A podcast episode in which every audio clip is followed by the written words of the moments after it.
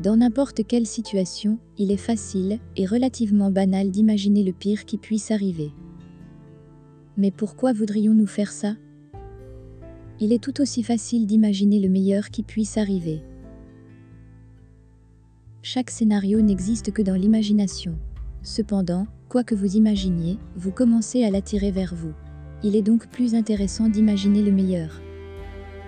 Si votre imagination va vous mener quelque part, et c'est le cas, alors assurez-vous qu'elle mène là où vous voulez être. Utilisez le pouvoir de votre imagination pour élever votre vie plutôt que pour vous abattre. Il n'y a aucun sens à imaginer le pire pour vous-même, mais il y a toutes les raisons d'imaginer le meilleur. Imaginez le meilleur qui puisse être. Ensuite, donnez vie, énergie et engagement à ce que vous avez imaginé en le réalisant.